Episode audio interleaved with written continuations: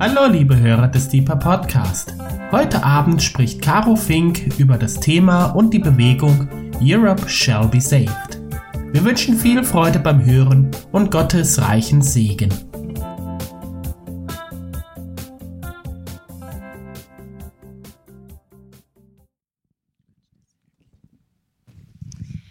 Ja, vielen Dank, Hanna, und vielen Dank auch Lobpreisteam. Das war eine richtig ermutigende Zeit. Ich freue mich.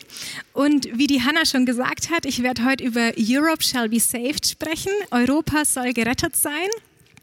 Und zwar möchte ich sowohl über das Thema Rettung für Europa durch Gebet und Evangelisation sprechen, als auch es verknüpfen mit der Vorstellung von der Bewegung Europe Shall Be Saved.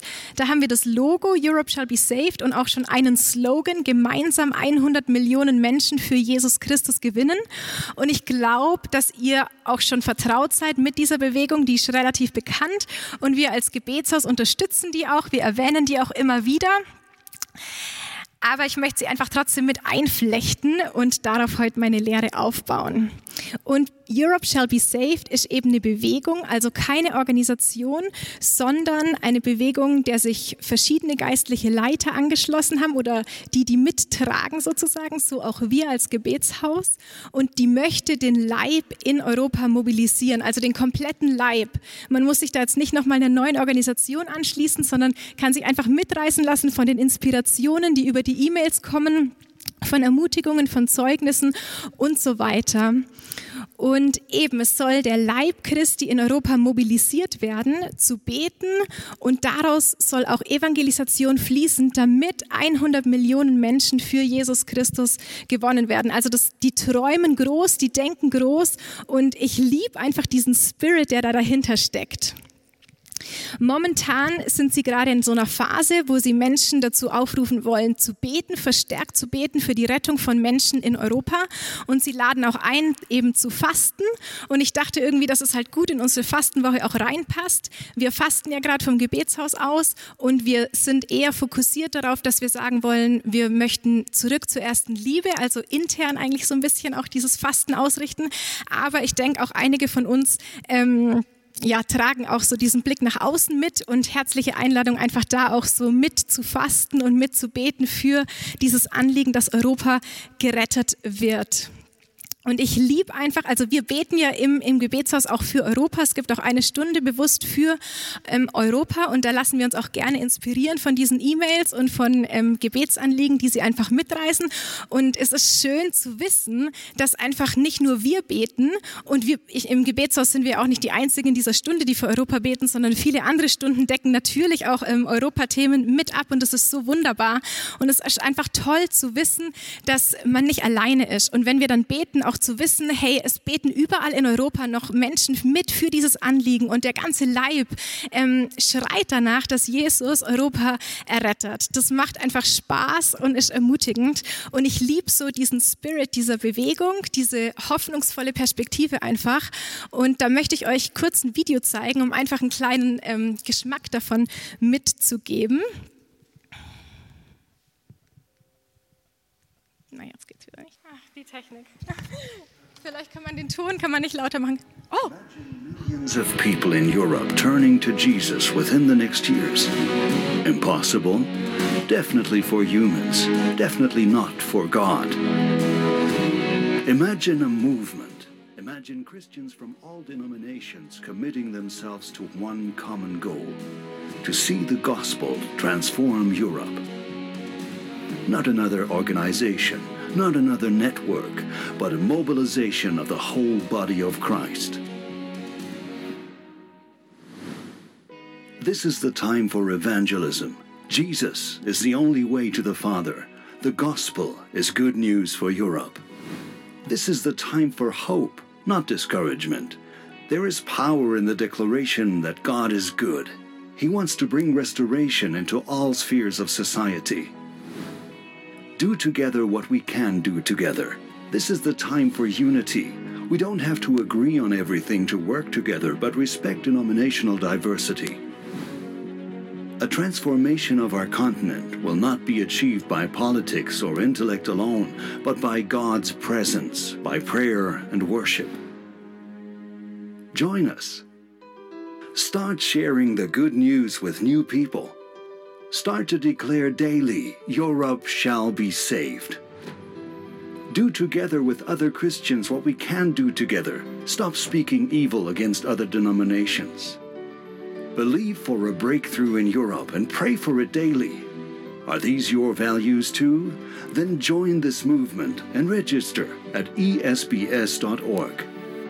The best is yet to come. Europe shall be saved. Europe shall be saved. Europe shall be saved. Europe shall be saved. Europe shall be saved. Europe shall be saved. Europe shall be saved. Europe shall be saved. Europa soll gerettet sein. Sie sind so voller Hoffnung und ich finde, es ist so ansteckend. Deswegen, ich liebe einfach, äh, mich davon mitreißen zu lassen und in diesem Glauben mitzuschwimmen. Und es ist die Zeit, hoffnungsvoll zu sein. Jetzt hoffe ich, dass diese Technik funktioniert. Yes, sehr cool. Sie haben da vier, vier ähm, Werte mitgegeben und ich gehe da einfach noch mal kurz drauf ein. Das kam jetzt alles in dem Video vor. Es ist Zeit, hoffnungsvoll zu sein, hoffnungsvolle Perspektive zu haben, hoffnungsvoll zu reden, zu beten und zu glauben. Und gerade jetzt, wo wir wirklich auch in einer schwierigen Zeit sind, viele Menschen sind hoffnungslos. Wir wissen, politisch sieht es gerade echt schwierig aus mit dem ähm, Brexit und es sind wirklich auch echte Sorgen und echte Nöte. Menschen machen sich wirklich Sorgen und haben Angst. Und auch die geistliche Situation in Europa. Wir wissen, dass immer mehr Menschen auch die Kirche verlassen. Wir sind sehr säkular. Christliche Werte schwinden irgendwie dahin. Auch aus der EU-Verfassung wurde der Gottesbezug bewusst auch rausgelassen. Also Gott wird so verdrängt irgendwie aus Europa.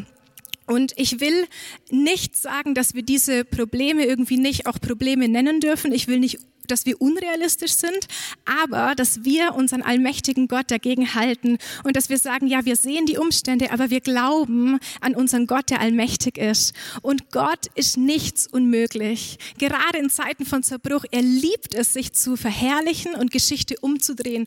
Und er kann Geschichte umdrehen. Das haben wir schon so oft auch in der Bibel gelesen. Wir haben es in der Geschichte, ähm, ja, auch, äh, wir, wir, wir kennen Geschichten, wo, wo Gott es gemacht hat. Deswegen lasst uns hoffnungsvoll sein sein für Europa.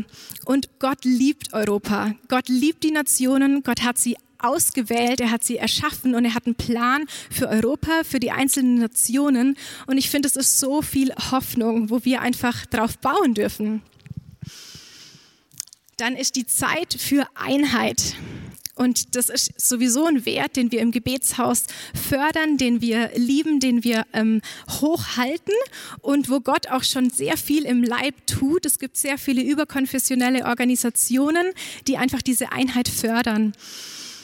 Und wenn wir im Gebetsraum für Einheit beten, für, wenn wir für Europa zum Beispiel für den Leib Christi für Einheit beten, dann liebe ich das so, mir vor dem inneren Auge vorzustellen, wie es eine Braut ist in Europa. Nicht einzelne, sondern eine verbundene Braut, die leuchtet. Und wenn wir als eine Braut leuchten, dann sind wir auch präsent und dann fallen wir auch auf. Dann spüren uns Leute und dann sehen uns Leute.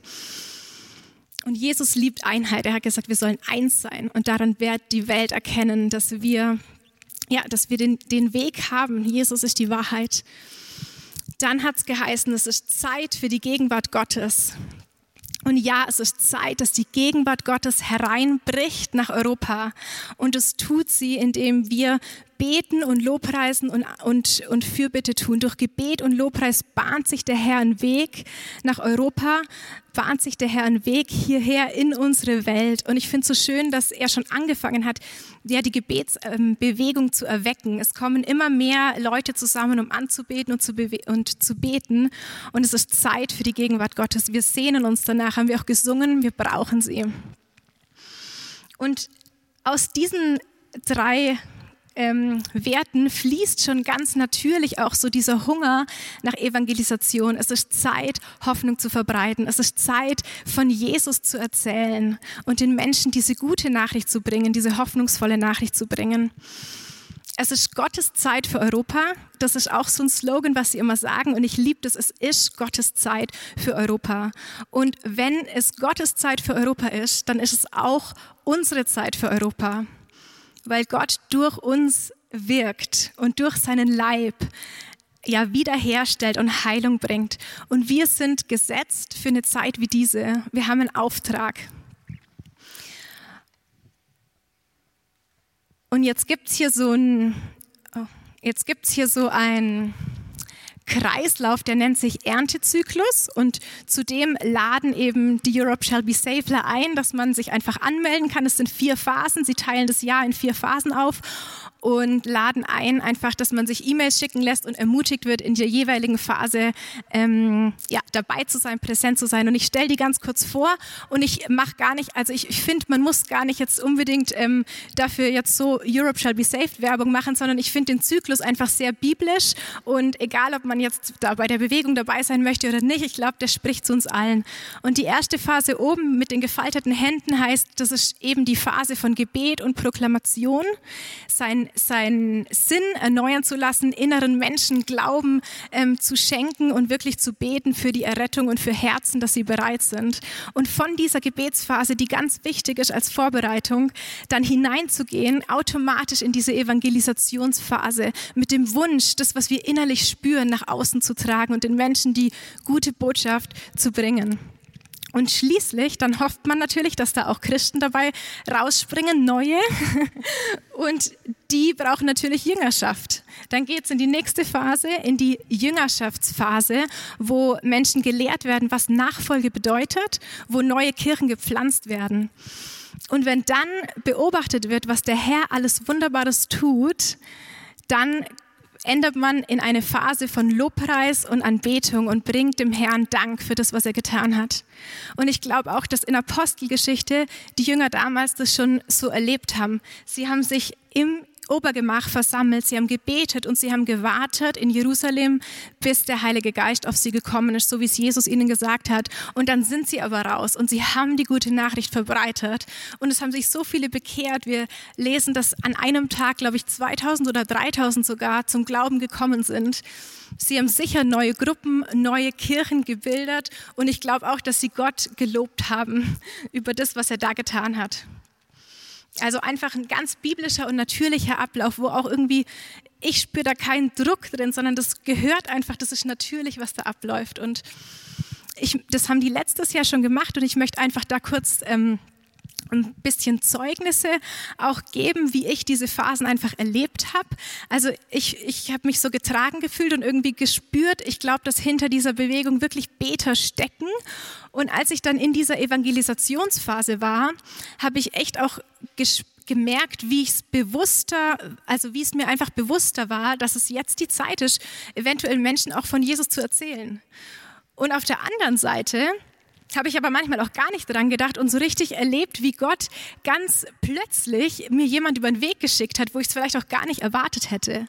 Also das war wirklich auffallend lustig. Und zum Beispiel sind wir einmal im Seepark gesessen und dann kam ähm, ein Student dabei, vorbei und hat gesagt, ja, meine Freunde sind gerade gegangen, aber ich möchte noch mit Menschen sein, ich setze mich jetzt dazu. Und das passiert in Deutschland jetzt nicht so oft. Aber er ist einfach gekommen und hat sich dazugesetzt und wir hatten ein richtig gutes Gespräch. Oder ein anderes Beispiel ähm, war, dass dass ich gelaufen bin in der Stadt und ähm, komme gerade vom Anbetungsabend und laufe vorbei und dann kommt so die Einladung von der Seite, hey, willst du Pommes? Und das ist jetzt ja auch nicht so, so üblich, dass man einfach eingeladen wird. Und ich hatte gerade Hunger. Ich habe auf jeden Fall, ja klar will ich Pommes. Und auch dann hat sich ein richtig gutes ähm, Gespräch ergeben. Und ich habe einfach so gemerkt, okay, eigentlich könnte es ja auch mein Job sein, auf Menschen zuzugehen und ihnen von Jesus zu erzählen. Stattdessen kommen die zu mir, geben mir auch noch was zu essen. und so leicht hat es Gott einfach gemacht. So. Ein anderes Beispiel war mit der Daisy, die sitzt da hinten, dass wir ähm, einen Mann getroffen haben. Wir sind mit ihm am, am Tisch gesessen, ein Arzt, der war hier, der war auf einer Fortbildung in Freiburg und wir kommen auch ins Gespräch und er ist sehr offen gewesen für den Glauben. Er war wirklich, ähm, er hat Fragen gestellt und so weiter. Und dann wollte er auch noch, dass wir ihm das Gebetshaus zeigen, weil wir halt über das Gebetshaus auch gesprochen haben. Und wir haben ihn mit ins Gebetshaus genommen und es war Freitagnacht und da war ein treuer ähm, Mitarbeiter von uns, der seine Stunden gemacht hat. Und im Hintergrund lief so Musik und er hat einfach alleine im Raum gebetet, laut mit Gott gesprochen. Und dieser Arzt hat es gesehen und er war so tief bewegt davon, wie dieser, wie dieser Mitarbeiter mit Gott einfach persönlich gesprochen hat. Und wir durften hinterher noch für ihn beten. Und ich fand es einfach so schön, ähm, ja, wie der berührt wurde, einfach durch das Gebet von diesem einen Mitarbeiter. Ich weiß gar nicht, wer es war, aber Gott segne ihn. ja, und so ähm, merke ich einfach irgendwie, da habe ich gemerkt, wie Gott, wie Gott wirklich einfach so einfach Türen aufgemacht hat. Eine andere Kollegin, die wollte auch ähm, unbedingt meine Nummer und dann haben wir es aber, weil sie das Gebetshaus sehen wollte und dann haben wir das aber vergessen und als ich irgendwie gegangen bin, hat sie mich noch gesehen, wie ich weggelaufen bin und hat dann ist mir hinterhergelaufen und hat gesagt, warte noch, ich wollte noch deine Nummer, ich hätte es völlig vergessen und sie kam auch wirklich ins Gebetshaus und ist dann eine Stunde lang dort gesessen und hat einfach geweint und war in der Gegenwart ähm, Gottes und ich erzähle das nicht, weil, weil ich denke, da bin ich jetzt die Heldin, überhaupt nicht, weil ich hätte es gar nicht auf dem Schirm gehabt, sondern weil ich glaube, glaube, dass Gott wirklich in der Zeit einfach so eine Gnade geschenkt hat und so Begegnungen geschenkt hat. Und diese Menschen waren jetzt alle offen. Und ich kenne das aber genauso auch, wenn Menschen nicht offen sind. Das kommt oft genug vor. Und ich, wir waren jetzt in Israel und da habe ich mit einem äh, auch mit einem Deutschen geredet, der Rentner ist, Jurist ist und der eigentlich mit dem christlichen Glauben auch schon abgeschlossen hatte. Also er war sehr dagegen. Und, und dann habe ich auch gemerkt, mit dem bringt es nichts zu diskutieren so. Aber er hat trotzdem immer wieder angefangen, über Glauben zu reden und was wir denn hier machen und so weiter. Und an einem Moment habe ich irgendwie gespürt, jetzt war gerade ein offener Moment, wo sein Herz offen war. Und es war so besonders, weil das hätte ich gar nicht erwartet. Aber ich war selber ganz tief bewegt und wusste, ich durfte jetzt von meinem Jesus erzählen und von dem, wie, wie sein Charakter ist. Und ich konnte diesem Mann sagen, dass ich glaube, dass Gott die Liebe ist und dass er ihn liebt. Und ich habe irgendwie gemerkt, wie diese Worte in sein Herz getroffen sind. Und das hätte ich wirklich nicht gedacht, aber ich glaube seither an solche offenen Momente, wo Gott ganz kurz das Herz aufmacht, weil danach war es wieder vorbei und er hat wieder zugemacht. Aber in dem Moment hat er sogar gefragt, vielleicht sollte ich doch mal die Bibel lesen. Und was soll ich da lesen? Und ich war, ich war so emotional. Also ich, ich fand es auch so schön, dass Gott einen auch segnet, wenn man dann mit Menschen redet. Das sind für mich manchmal die besten Gottesbegegnungen, wenn ich dann von, von ihm erzählen darf und davon schwärmen darf, wie, wie der Charakter von meinem Gott eigentlich ist und wie sehr er Menschen liebt so. Und deswegen ähm, ja, möchte ich, möchte ich Werbung machen und auch Mut machen für die Menschen, wo ihr vielleicht in eurem Umfeld habt, wo ihr denkt, da gibt es keine Hoffnung und die Herzen sind so hart. Ich möchte wirklich Mut machen. Ich glaube jetzt echt an solche offenen Momente und Gott hat Interesse dran. Und wenn er einen Saulus in einen Paulus verändern kann, dann kann er das auch mit jedem, den ihr in eurem Kopf habt, ähm, tun.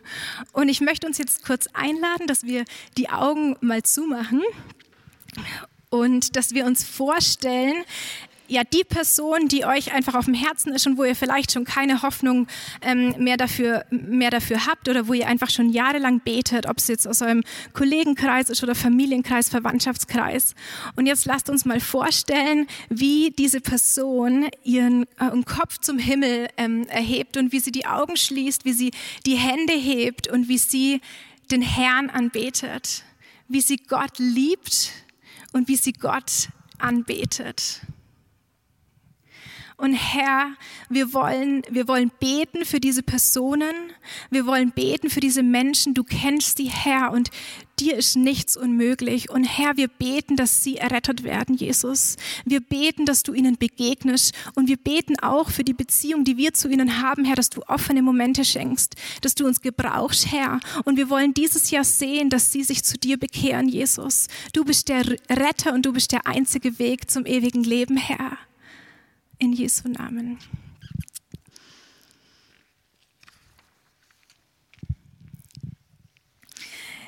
Ja, was, was können wir den Menschen eigentlich bringen? Also was ist eigentlich das, was, was wir ihnen auch wirklich als Hoffnung bringen können?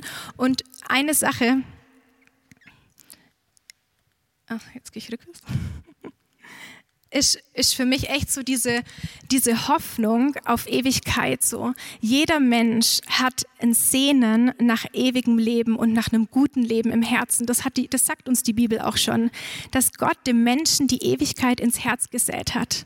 Und wir in unserem westlichen, ähm, in unserer westlichen Welt spüren das vielleicht manchmal gar nicht so, diese Sehnsucht nach dem Himmel, diese Sehnsucht nach einer besseren Welt. Menschen in Hungersnot, die spüren das auf jeden Fall sehr, sehr deutlich. Und bei uns wird das Thema Sterblichkeit und Altern oft auch so ein bisschen ignoriert und so lang zur Seite geschoben wie möglich. Aber an irgendeinem Punkt in unserem Leben werden wir erkennen, dass das Leben hier eben nicht perfekt ist, noch nicht perfekt ist. Und dass wir uns eigentlich nach einem Paradies sehnen, dass wir uns nach einer ewigen, nach einem ewigen Leben, nach einem ewigen guten Leben sehnen. Und die Menschen, die Jesus noch nicht kennen, die spüren das an irgendeinem Punkt in ihrem Leben auch. Und denen können wir wirklich Hoffnung bringen eine Ewigkeitsperspektive, mit einer Ewigkeitsperspektive zu leben, ist, finde ich, so wichtig. Also ich kann mir nicht vorstellen, ohne Ewigkeitsperspektive zu, zu leben. Sonst werden wir geboren quasi schon mit dem Todesurteil, dass wir wieder sterben müssen. Wir werden eigentlich geboren, um zu sterben und können uns quasi dann das ganze Leben auf den Tod vorbereiten sozusagen. Und ich finde es richtig trostlos. Und ich weiß auch nicht, wie Menschen das machen, die, die diese Einstellung haben, dass sie sagen, danach kommt nichts mehr. You only live once und das kannst du jetzt genießen und dann ist vorbei. Ich kann mir das wirklich nicht vorstellen. Und ich glaube auch, dass manche das vielleicht ignorieren, das Thema, aber ich glaube, dass die meisten Menschen sich irgendwas zusammenreimen müssen und irgendeine Ewigkeitsperspektive brauchen. Und es gibt ja verschiedene Religionen, dann haben sie natürlich dementsprechend die Ewigkeitsperspektive. Aber es gibt in unserer Gesellschaft, finde ich, auch die verrücktesten Ideen, was Menschen denken, was nach dem Tod kommt. Viele glauben ja an irgendeiner Form an eine Wiedergeburt, zum Beispiel, dass man dann als Tier wiedergeboren wird. Und für mich ist das ehrlich gesagt dasselbe wie Sterben, weil was bleibt noch von mir, wenn ich ähm, dann als Tier wiederkommen. Dann, ich will ja, dass mein, das, was mich ausmacht, wie Gott mich geschaffen hat, das soll doch ewig bleiben und das soll weitergehen so. Und viel verbreitet ist auch diese Allversöhnungstheorie, dass man sagt, ja, irgendwann sehen wir uns schon wieder. Eine Oma von meiner Freundin ist jetzt im Herbst gestorben und meine Freundin war wirklich traurig. Also ich, sie hat echt getrauert. Aber mit was sie sich getröstet hat, war so diese, diese Allversöhnungstheorie. Ich glaube, irgendwann sehen wir uns alle wieder irgendwann sehen wir uns alle wieder. Und es war für mich total schwierig, weil ich auch wusste, für mich gibt es einen Weg. Und ich wünsche dir, dass deine Oma nicht nur Mitglied in der Kirche war, sondern auch wirklich ihr Leben Jesus gegeben hatte. Aber was, was, also ich bin in dem Moment erschrocken. Ich bin wirklich erschrocken und ich habe verstanden, dass Menschen mit, mit sich zufrieden geben mit irgendwelchen Ideen von, wie es nach dem Leben weitergeht. Sie sind wirklich zufrieden. Sie können in Frieden damit leben und sie können in Frieden sogar damit sterben. Und das hat mich wirklich erschrocken. Und ich habe gedacht, wir wissen, es gibt nur einen einzigen Weg, der wirklich in diese Ewigkeit führt. Und es gibt eine hohe Dringlichkeit, Menschen davon zu erzählen. Weil viele wissen es auch, haben es noch nicht gehört, weil es wir wahrscheinlich noch nicht ähm, gesagt haben oder warum auch immer. Auf jeden Fall, es geht um Leben und Tod. Und wir dürfen diese Hoffnung weiter, weiter erzählen. Und warum ist unsere Hoffnung die einzig wahre Hoffnung oder die einzig tragende Hoffnung auch? Weil es die lebendige Hoffnung ist. Es ist eine Hoffnung, die lebt. Jesus lebt in uns und er bezeugt uns auch, dass es wahr ist. Es geht nach dem Leben weiter und wir können diese Beziehung zu ihm haben. Und diese Leben, lebendige Hoffnung, die trägt uns auch, wenn es eben dann mal Leid gibt in diesem Leben. Wir haben gesagt, in diesem Leben werden wir nicht vor Leid verschont. Es kommt immer mal der Moment, wo wir verstehen, dieses Leben ist noch nicht perfekt. Aber die lebendige Hoffnung in Jesus, die trägt uns auch durch dieses Leid hindurch, auch im Angesicht des Todes, unsere lebendige Hoffnung, die ist stärker als der Tod und die geht über dieses Leben hinaus. Der Paulus sagt, dass die Leiden in diesem, in diesem Leben oder in dieser Welt nicht ins Gewicht fallen werden. Das Leben hier ist eigentlich so kurz. Und die Ewigkeit, die auf uns wartet, ist so lang. Wie eine Frau, die ein Kind bekommen hat, die vergisst in dem Moment, wo das Kind da ist, glaube ich mal, ich habe es ja noch nicht ähm, äh, ausprobiert, aber die vergisst, äh, die vergisst die Schmerzen schnell wieder, ja.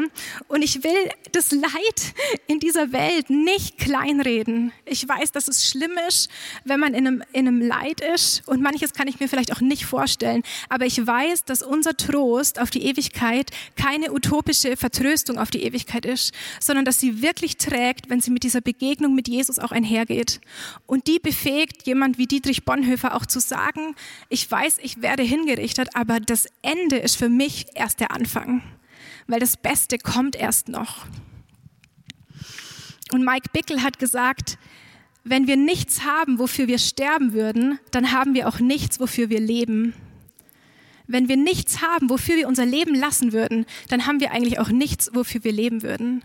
Ich finde es so eine Hingabe und wir haben eine lebendige Hoffnung und wir wissen, auch wenn unser Leben zu Ende geht und auch wenn wir es lassen müssen, vielleicht auch aus Glaubensgründen, das Beste kommt noch. Ich hatte eine Krise in meinem Leben. Es gibt ja immer mal Krisen so. Und in meiner ersten Krise habe ich irgendwie lernen müssen, dass eben Leid dazugehört. Das Leid dazugehört. Ich habe vorher an das Wohlstandsevangelium geglaubt und habe dann irgendwie wirklich lernen müssen, nee, in diesem Leben gehört Leid noch dazu. Und ich habe keine Garantie, dass ich vor Leid verschont bleibe.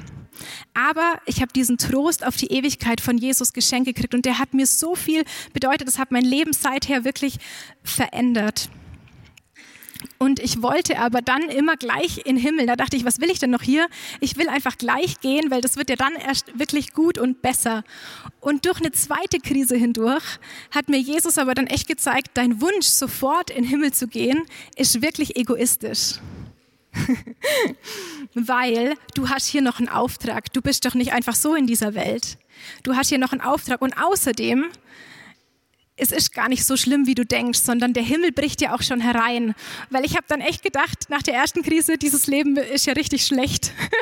und, und was soll ich da noch Gutes erwarten? Ähm, und, und, so, und durch diese zweite Zeit hindurch habe ich so gemerkt, nee, aber ich, ich habe wieder Hoffnung. Der, der Himmel bricht herein. Jesus, Jesus bricht herein mit seinen guten Gaben und mit dem, mit dem Himmel. Es ist nicht alles schlecht und es gibt auch Wunder nicht immer werden Leute geheilt zum Beispiel, aber es werden auch Leute geheilt und vielleicht mehr als nicht geheilt werden und vielleicht nimmt es auch zu. Also da ist Hoffnung, dass der Himmel hereinbricht und da ist eben dieser Auftrag. Ich habe dann echt so gemerkt, wie Gott zu mir gesagt hat, also ich habe dich auserwählt und ich habe dich bestimmt, dass du Frucht bringst. Wenn du jetzt schon sterben würdest und gehen würdest, dann hat dein Leben nicht so nicht den Sinn erfüllt, zu dem ich dich jetzt in diese Zeit gesetzt habe. Und auf einmal habe ich so gemerkt, boah, ja, wir haben hier einen Auftrag und es ist wichtig und es hat Bedeutung. Und wir alle, jeder von uns, wir sind gesetzt, um Frucht zu bringen in dieser Zeit. Wir sind gesetzt, um Frucht zu bringen. Wir müssen das Leben nicht einfach nur aushalten und, und dann dürfen wir irgendwann in den Himmel, sondern jetzt ist auch schon eine gute Zeit. Wir dürfen Wunder erleben und denen nachjagen mit Jesus zusammen. Und wie können wir jetzt Frucht bringen? Und dann mache ich den Bogen wieder eben durch Gebet und durch Evangelisation. Wir können Frucht bringen durch Gebet und durch Evangelisation. Und, ui, ich gehe immer rückwärts. Und wenn wir über Gebet sprechen, dann will ich einfach das ganz simple, tiefe, kraftvolle Gebet als, als Beispiel nehmen, was Jesus uns gelehrt hat. Und das ist das Vaterunser. Vater unser im Himmel, geheiligt werde dein Name, dein Reich komme und dein Wille geschehe, wie im Himmel so auf Erden. Und ganz kurz will ich darauf eingehen, dass Vater am Anfang steht. Die Beziehung zum Vater ist das Fundament, auf dem wir stehen. Und das brauchen wir auch, um gefüllt zu werden. Diese Beziehung zu ihm, da gibt es ja ganz viele Lehrserien von anderen Lehrern aus dem Gebetshaus. Das ist ein, ein, ähm, auch ein ganz starker Wert von uns, dass wir eben auf diese Beziehung Wert legen. Und wenn die da ist, dann kommt die powervolle Fürbitte. Also aus dieser liebenden Beziehung zum Vater fließt liebende Fürbitte von Herzen kommende Fürbitte und daraus kann auch von Herzen kommende Evangelisation fließen. Und ich finde es so stark, diese Zeile, dein Reich komme. Weil Jesus, er, er ist ein König von einem Reich und Jesus wird wiederkommen nach Jerusalem. Er wird sein Friedensreich auf dieser Welt aufrichten und er wird diese Welt wunderbar machen. Sein Reich ist das Reich, wonach wir uns sehnen. Und schon jetzt kann es aber hereinbrechen. Und es ist so powerful zu beten, dein Reich komme.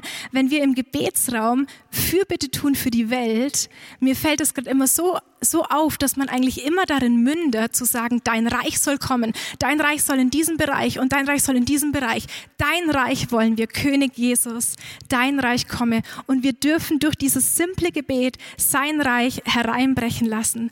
Und sein Reich kommt. Und es kommt, es kommt zunehmend. Jesus vergleicht sein Reich mit einer aufwachsenden Saat. Und eine Saat wächst nicht rückwärts, sondern sie wächst nur vorwärts. Sie wächst größer und sein Reich ist auf dem Weg. Sein Reich ist ein kommendes Reich und es kann niemand aufhalten. Und wir können es beschleunigen. Das steht in 2. Petrus. Wir können sein Kommen und das Reich seines, seines Reiches, wir können es beschleunigen. Und Gott will die Gesellschaftsbereiche durchdringen. Gott will in jeden Gesellschaftsbereich von Europa kommen. Er will in die großen Bereiche EU-Institutionen, auf die nationalen Ebenen, in Unternehmen, in Schulen, bis in, hinein in die Häuser. Gottes Königsherrschaft will überall hinein. Der König will einziehen. Das ist sein Wunsch und wir dürfen das erbeten. Und ich will dich fragen, wofür schlägt dein Herz für welchen Gesellschaftsbereich? Wir haben, wir stecken alle in unterschiedlichen Berufsfeldern oder wo auch immer sind wir platziert und wir haben unterschiedliche Mandate. Das habe ich gelernt von meinen Vorgesetzten im Gebetshaus. Wir haben Mandate, wofür wir beten. Und zum Beispiel, ich bin Pädagogin und mein Herz schlägt dafür, dass ich für Kinder und Jugendliche bete, für Kindergärten und Schulen, für Lehrer und für Kindergärtner, dass Kinder und Jugendliche mit gesunden Werten aufwachsen. Und und dein, dein Mandat ist vielleicht für einen anderen Bereich. Und ich will uns ermutigen, dass wir wirklich unsere Mandate nehmen und dafür in den Riss treten, sein Reich hineinbeten in die verschiedenen Gesellschaftsbereiche. Und unser Gebet macht einen Unterschied. Es ist nicht egal, ob wir beten oder nicht. Das uns, sollte uns ja eigentlich klar sein, aber ich glaube, manchmal ist es auch nochmal gut daran erinnert zu werden. Und ich will uns an Hiskia erinnern an Hiskia, der war ein toller, cooler Mann, König im Reich Juda. Und es waren die Assyrer auf dem Vormarsch. Also die Assyrer, die waren, waren gerade die Welt, ähm, die, das Weltreich das, und die haben erobert. Die haben schon das ganze Nordreich ähm, weggefegt. Die sind jetzt auf dem Vormarsch gewesen hin, haben schon Städte in Juda eingenommen und jetzt standen sie vor Jerusalem. Und dieses kleine Volk in Jerusalem war noch übrig quasi. Und Hiskia war aber ein König, der Gott vertraut hat. Und er hat dieses ganze Heer gesehen und die waren brutal. Und menschlich gesehen hätten die Judäer oder die Israeliten keine Chance gehabt.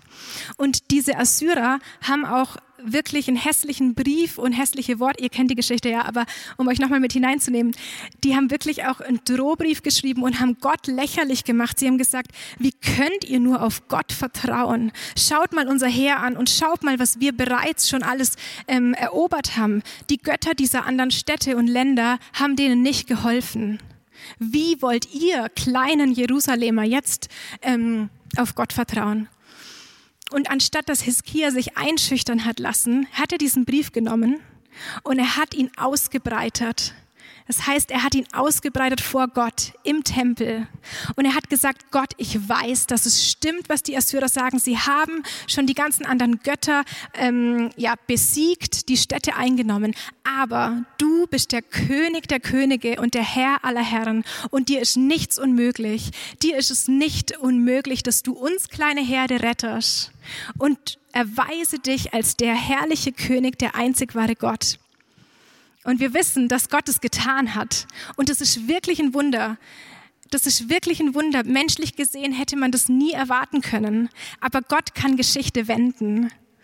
Und Gott kann auch unsere Geschichte heute noch wenden. Und wenn wir ja, ich glaube, wenn wir wirklich da dran bleiben und auch zunehmend unsere Situationen vor dem Herrn ausbreiten, der Herr hört, der Herr hört und er will das Land heilen. Er will das Land heilen.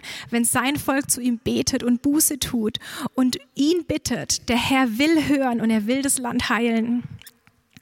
Und ich finde es schön, wenn wir auch sichtbare Zeichen setzen. Zum Beispiel, der Daniel hat erzählt, dass sie jetzt, wo einfach diese Geschichte mit England ähm, sich nochmal zugespitzt hat und es so schwierig aussieht, dass sie gesagt haben, Deutsche und Engländer, ähm, Beter, geistliche Leiter oder wer auch immer, die treffen sich am Flughafen in London, um zwei Stunden zu beten. Das heißt, sie nehmen einen ganzen Tag Zeit, sie zahlen den Flug, um zwei Stunden zu beten aber hey, das lohnt sich so und ich glaube, und Gott hört Gebete. Gott hört auch in, in Freiburg Gebete. Aber ich finde, das ist nochmal so ein Zeichen des Glaubens und so ein sichtbarer Schritt. Und ich finde das, ich finde das so, so gut, dass wir sowas in unserer Zeit haben und machen. Eine andere Sache noch, die wir im Gebetsraum einfach ähm, auch gemerkt haben, wenn wir für Europa beten, die mir irgendwie auch persönlich wichtig geworden ist, ist, dass wir echt ähm, zu dem Punkt gekommen sind, wo wir immer wieder für Gnade und Erbarmen für Europa gebetet haben. Wir sind jetzt in einer langen Friedenszeit. Europa geschichtlich gesehen ist das eigentlich schon echt eine lange Zeit. Wir entfernen uns von ähm, christlichen Wurzeln und wir merken einfach, wie lange geht diese Gnadenzeit noch? Aber Herr, dein Volk schreit zu dir und wir bitten dich um Gnade. Wir bitten dich um Gnade. Und der Herr lässt, der Herr kann seine Meinung ändern. Das finde ich auch so cool, weil zum Beispiel der Jona ist auch zu den, zu Ninive, nach, nach Ninive gegangen und hat gesagt, in 40 Tagen wird der Herr euch vernichten. Und es war eigentlich beschlossenes Urteil vom Herrn. Ja, das ist die Strafe oder die Folge, wenn das, wenn das Volk nicht ähm, umkehrt sozusagen. Und der Jona wollte es ja eigentlich auch. Aber die haben sofort Buße getan. Der König hat sein ganzes ähm, Heer, sein, sein ganzes Volk dazu gebracht, dass sie fasten, dass sie umkehren zum Herrn. Und der Herr hat seine Meinung geändert sozusagen. Der König von Assyrien hat gesagt, wer weiß, vielleicht lässt er sich noch erbarmen. Und ja, natürlich, der Herr liebt es, gnädig zu sein. Der Herr liebt es, gnädig zu sein und er will auch gnädig sein für Europa er will auch gnädig sein für Europa. Und wenn wir uns entfernen und wenn vielleicht irgendwann die Folge wäre, dass es hier kracht und dass es, dass es nicht gut aussieht, weil wie auch immer, aber lasst uns dranbleiben zu beten. Wir wollen umkehren und wir wollen Leute mitnehmen, dass wir umkehren zu Jesus, dass unser Europa wieder näher zu ihm hinkommt und dass wir im Segen sind. Europa soll ein Segen sein für die anderen Völker und Europa soll bekannt sein dafür, dass wir Gott lieben. Und ich finde es auch so schön, dass ich finde, wenn wir beten, das verändert uns auch selber. Also wenn ich im Gebetsraum ähm, bete, dann ist es manchmal so, als wäre ich irgendwie in einer Welt, wo alles möglich ist. Und das ist ja dann, das ist ja auch so. Aber ich laufe und, und, und man betet, finde ich, und dann hat man so diese Reich Gottes Perspektive und, und so viel Hoffnung. Und eben diese Perspektive, die wir im Gebetshaus bekommen, die, die verändert uns ich habe schon gesagt, je, je, länger ich im Gebetshaus bin, desto salziger macht mich Gott eigentlich. Und man läuft raus und man nimmt die Brille auch immer öfter mal mit. Man läuft durch die Stadt und man hat noch dieselbe Brille auf, die man gerade im Gebetshaus hatte. Natürlich nicht immer, also mir geht das überhaupt nicht immer so, aber, aber manchmal. und Gebet verändert uns und, und eben durch das, durch das Beten werden wir auch draußen ähm, ja, salzig und nehmen das mit raus. Nein. Geht's noch weiter? ah. Oh, wieder falsch rum. Ach ja, und das ist, das ist einfach noch mein, mein letzter Punkt, dass aus dem Gebet heraus Evangelisation fließt. Es fließt heraus und Jesus hat gesagt, geht geht, tauft sie auf den Namen des Vaters und des Sohnes und des Heiligen Geistes und lehrt sie halten alles, was ich euch befohlen habe. Und siehe, ich bin bei euch alle Tage bis an das Weltende. Jesus sendet uns, Jesus sendet uns und aus Gebet fließt natürliche, liebende Evangelisation, die ohne Druck kommt und wo Gott einfach Türen öffnet. Und Jesus sagt hier, lehrt sie alles halten, was ich euch befohlen habe. Und Jesus hat so viel von seinem Reich erzählt erzählt. hey, wir sollen sein Reich verkündigen.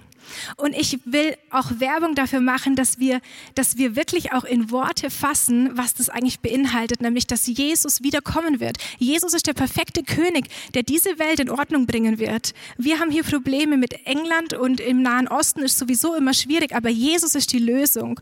Und ich finde es irgendwie so, ähm, ja, also manchmal traut man sich auch nicht irgendwie darüber zu reden, dass wir daran glauben, dass Jesus wiederkommt. So, als ich mit diesem Juristen in Israel geredet habe, da habe ich irgendwie irgendwie gedacht, komisch, was ich ihm eigentlich für meine Weltanschauung da weitergebe. Jesus kommt wieder nach Jerusalem.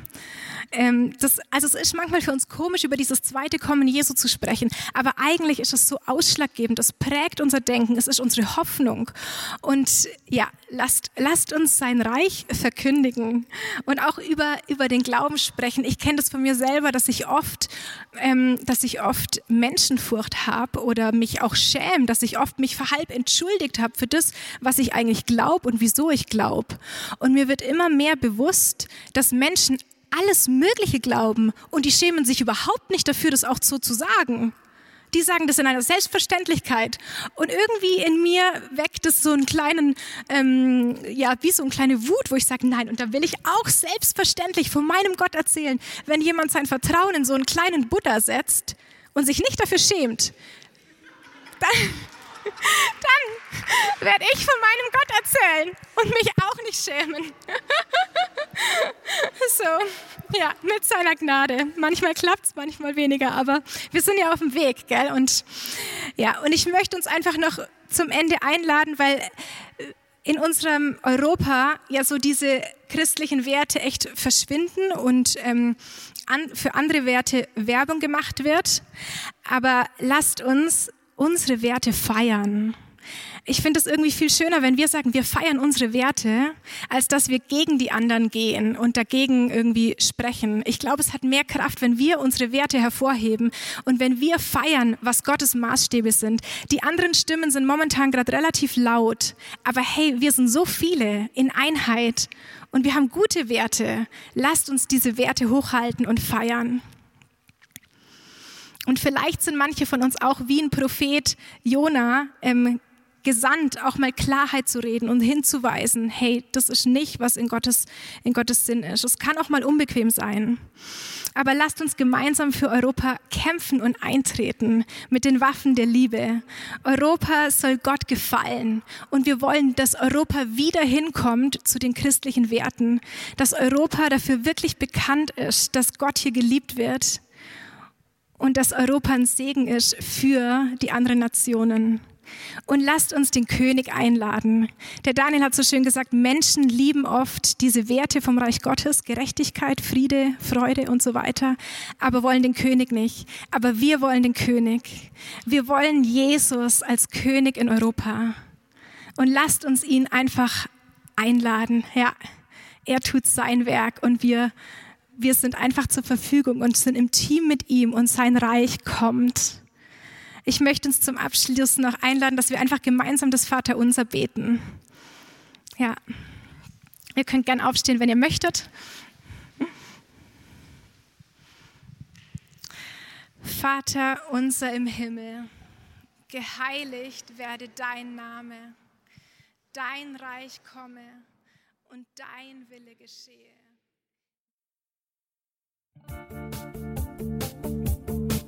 Liebe Hörer, wenn Sie noch weitere Abende aus unserer Deeper-Serie mit und nacherleben möchten, besuchen Sie uns einfach auf unserer Webseite www.gebetshaus-freiburg.de. Dort erfahren Sie auch, wie Sie uns finden können und wie Sie unsere Arbeit unterstützen können. Wir hoffen, Sie hatten viel Freude beim Hören und wünschen Ihnen noch Gottes reichen Segen.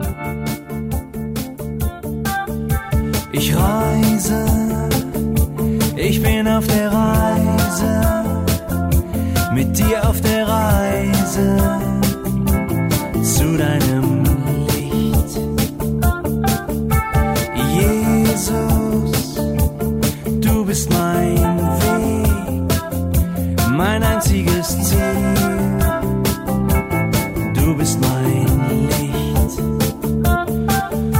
Ich will tiefer, weiter, höher, schneller intensiver, klarer.